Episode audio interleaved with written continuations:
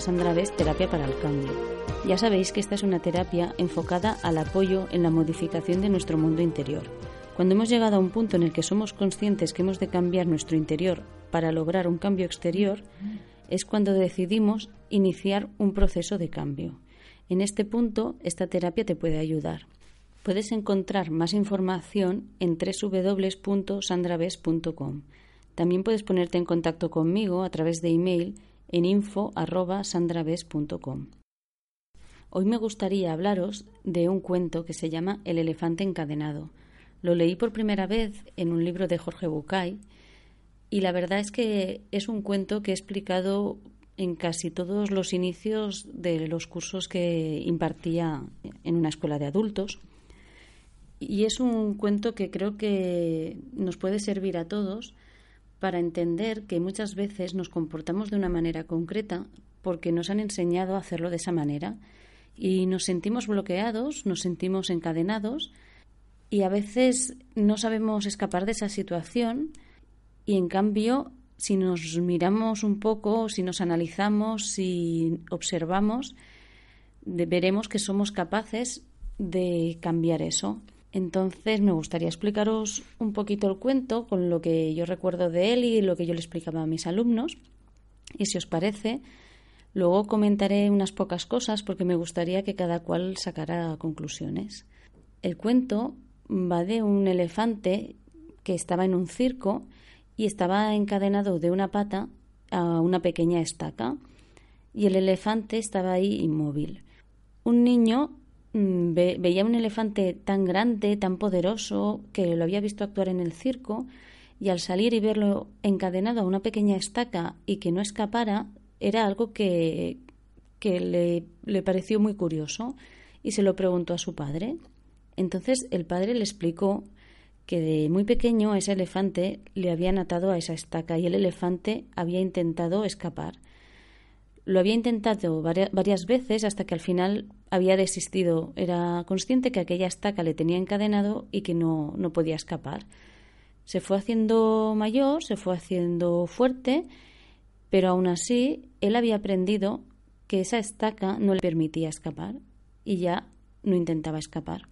Este cuento yo lo explicaba a alumnos, especialmente a mujeres de una media de edad de unos 50 años, que llevaban muchísimos años trabajando en la misma empresa y que se habían encontrado de repente sin trabajo y se veían perdidos, creían que, que no, no eran capaces de hacer otra cosa, que solo sabían hacer aquello y habían decidido hacer un cambio en su currículum para poder optar a más puestos de trabajo. Durante las clases muchas veces se hablaba de, de los problemas que tenían para estudiar, que no eran capaces de lograr aprender algo, que no eran capaces de memorizar una serie de cosas. Todo era el no soy capaz de, es que yo no sé, es que yo no puedo. Y cuando intentábamos trabajar el por qué no podían, casi siempre la respuesta era es que siempre me han dicho que no se me da bien esto, es que de nunca he sabido hacer esto. Y yo les preguntaba, ¿quién os ha dicho que no podéis hacer esto? Algunos me decían, mi madre, mi padre, en el trabajo, es que es así porque siempre me ha pasado así. Yo me encontré con que la explicación que, que daban esas personas era una explicación basada en el pasado. Y yo que las estaba conociendo en ese momento presente, no reflejaba realmente lo que me estaban explicando de ellas mismas. Es decir, yo veía a personas muy aptas que me decían que eran incapaces de estudiar, que eran incapaces de memorizar, y mi visión objetiva era que eran más capaces que incluso otras compañeras suyas. Y el hecho de que mentalmente se, se dijeran ellas mismas que no eran capaces, realmente les hacían volverse incapaces. Pero yo pensaba, si yo visto desde fuera y como profesora, yo estoy viendo que tú eres de las alumnas con más posibilidades y sin embargo eres la que menos te valoras, la que menos crees en ti misma. Y eso la verdad es que me chocó mucho y en la primera clase que me lo encontré fue cuando empecé a explicar este cuento y a raíz de ahí en casi todos los cursos siempre iniciaba las clases con este cuento.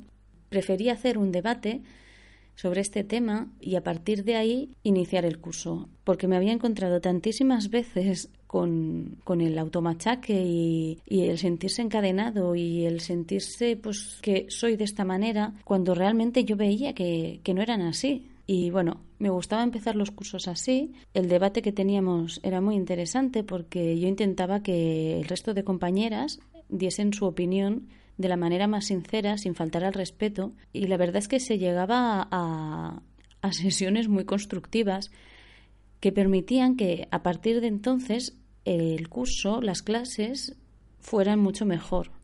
Porque si tú vas arrastrando la idea de que tú no puedes, da igual que te lo expliquen mil veces o que es que tienes tan interiorizado que no puedes que al final no vas a poder. Porque incluso cuando ves que puedes, hay algo en ti que te dice, no, no, no, esto no tiene sentido. Es como tienes ya un esquema hecho sobre ti que si algo te descuadra es como que esa información queda por ahí suelta y no sabes muy bien qué hacer con ella.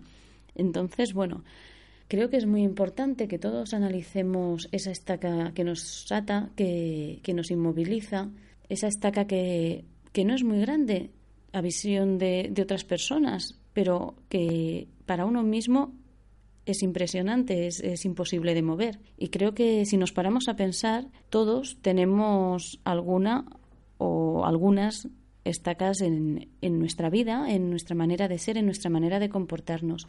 Me gustaría que reflexionaras porque yo no lo puedo hacer por ti, porque yo sé cuáles son mis estacas, yo las he analizado, las he mirado y si yo te conozco, yo hablo contigo, las puedo saber. Pero en el caso de tú que me estás oyendo, eres tú quien, quien tiene que mirar cómo te describes, cómo, cómo te enfrentas tú a la vida, cómo te enfrentas a las cosas que suceden, a los trabajos, cómo te consideras a nivel de persona, a nivel de trabajador, de estudiante, en el momento en el que tú estés en este momento en tu vida, cómo te consideras como esposa, como esposo, y cuando tú te describas a ti mismo en cada uno de esos papeles, plantéate realmente si, si es así, si eso lo puedes cambiar, si te gusta, si no te gusta, si te hace bien, si no te hace bien, porque casi todas esas estacas las podemos, las podemos cambiar. Y bueno, espero que el podcast de hoy te haya gustado y sobre todo te sea muy útil para reflexionar. Ya sabes que puedes encontrarme entre www.sandraves.com o escribirme a info.sandraves.com. Un abrazo y hasta el próximo día.